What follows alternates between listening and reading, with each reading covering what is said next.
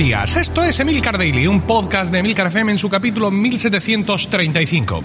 Yo soy Emilcar y este es un podcast sobre tecnología en general, Apple en particular, redes sociales, productividad personal y francamente cualquier cosa que me interese.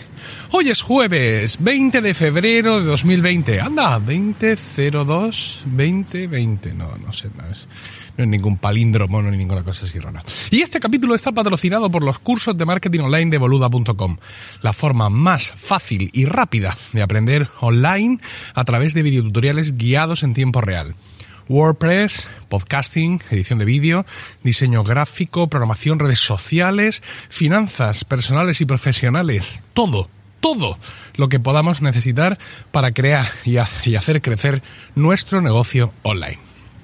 Bueno, el pasado viernes, en el capítulo de Milcar Daily, ya sabéis, los viernes de miscelánea, eh, comentaba cómo Microsoft había actualizado sus tres aplicaciones eh, de Office para iOS. Me refiero a las tres aplicaciones, me refiero evidentemente a Excel, Word y PowerPoint.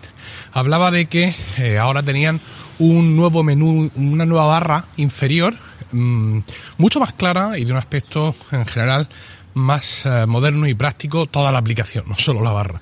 Recordaba también en ese mismo podcast que la empresa Redmond tenía en pruebas una aplicación llamada Microsoft Office, así tal cual, y que uniría en un solo ejecutable las tres aplicaciones. Bien, pues eh, dicha aplicación ya está disponible para descargar en la App Store. Si usáis las búsquedas y ponéis Microsoft Office, lo mismo no sale eh, por el motivo que sea, pero yo ahí en las notas del programa, en emilcar.f barra daily, os dejo, os dejo ahí el enlace. Bueno, esta nueva aplicación eh, da un paso más allá de interfaz del que dieron las aplicaciones sueltas hace unos pocos días. Si en aquellas aplicaciones, como os he dicho, teníamos una nueva barra inferior bastante más simplificada y que contaba solo con con tres botones, el botón Home, el botón Nuevo y el botón Abrir.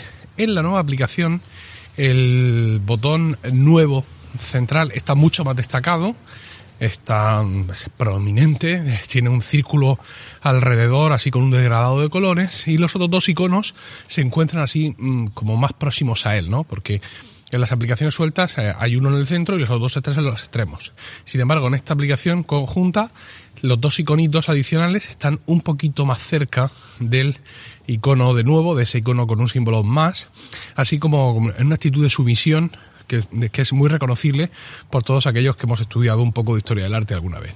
Bueno, el, botón de abrir ya no está y ha sido sustituido por otro más completo a priori que se llama acciones y que nos permite algunas cosas interesantes, como por ejemplo transferencia rápida de archivos a un equipo próximo usando una especie de servidor web que se monta en nuestro propio dispositivo. También nos va, a permitir escanear texto o tablas usando la tecnología de otra aplicación adicional de, Microsoft que es Office Lens, eh, la aplicación para escanear cosas y convertirlas en otras cosas. Eh, una aplicación, digamos, que también tengo yo instalada o que tenía instalada y que sería, digamos, como la cuarta aplicación que se ve resumida dentro de, dentro de esta.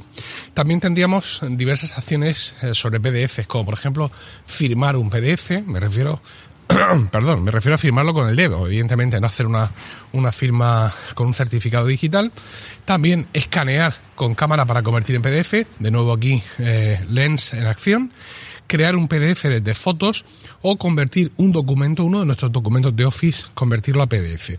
Hay una última opción que sería escanear un, un, eh, un código BIDI de estos, un QR. Vale. Estas opciones son un poco reiterativas, porque cuando pulsas el más, te salen así votando de pronto alegremente tres botones con tres opciones, una de las cuales es lente, que te permite otra vez escanear lo que sea con la cámara. Otra opción es documentos, que nos lleva a poder iniciar un Excel o un Word o un PowerPoint partiendo de, no lo vais a creer, escaneos o también partiendo de un documento en blanco, o sea, de un iniciar en blanco, o de plantillas. Y cuando elegimos plantillas, vamos a ver el mismo selector de plantillas que nos traían las renovadas aplicaciones individuales la semana pasada. Pero he dicho tres bolas, son las que salen ahí cuando le das al más. Una para lente, otra para documentos y otra para notas. he aquí una, eh, digamos, novedad en lo que sería el ecosistema de Office eh, para iOS. Con la opción de notas, se nos va a abrir una pantalla donde podemos escribir una nota en un texto formateado con unas opciones bastante básicas, negrita, listado de puntos, cursiva, insertar una imagen y, poco mm, poca cosa más, ¿no? Las opciones que tenemos son, por ejemplo, em, inferiores a las que nos muestra la aplicación de notas de iOS para el iPhone y también, por supuesto, muy inferiores a las que nos ofrece OneNote, que es la aplicación de notas enriquecidas de Microsoft.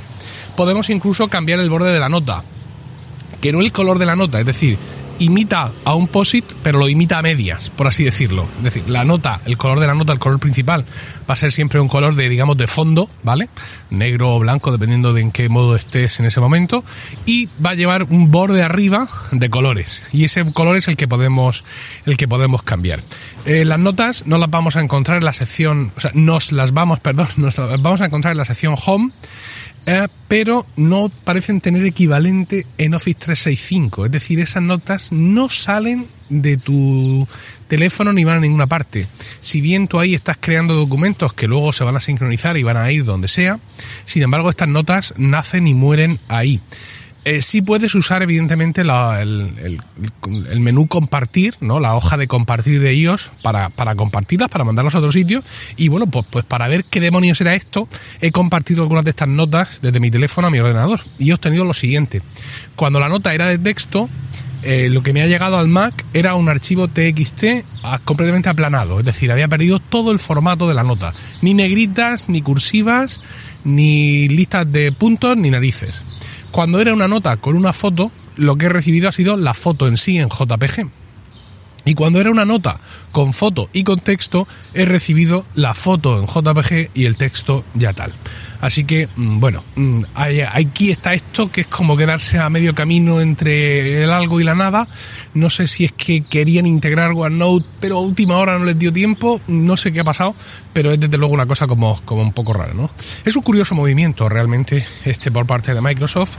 Eh, más que, digamos, esta app de la que estamos hablando hoy, que ya conocíamos, lo comenté ya hace varios capítulos, eh, estaba en test flight para eh, testear, se agotaron las, evidentemente las imitaciones súper rápido, es decir, que esto estaba ahí, que ya había salido anunciado en, blogs y tal, pero el, digamos el movimiento curioso es que las aplicaciones sueltas mm, hayan sido actualizadas muy recientemente, ¿no?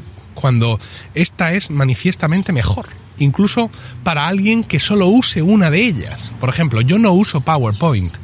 Yo en el teléfono móvil suelo llevar Excel descargado y el Word alguna vez, alguna vez lo he descargado, pero de tan poco que lo uso, mm, el propio sistema elimina la descarga. Ya sabéis cuando te aparece el icono de la aplicación con una nube al lado, diciendo, hombre, pues esto está aquí, pero tendrías que descargarlo para usarlo porque es que como veo que no lo usas, pues he borrado la descarga.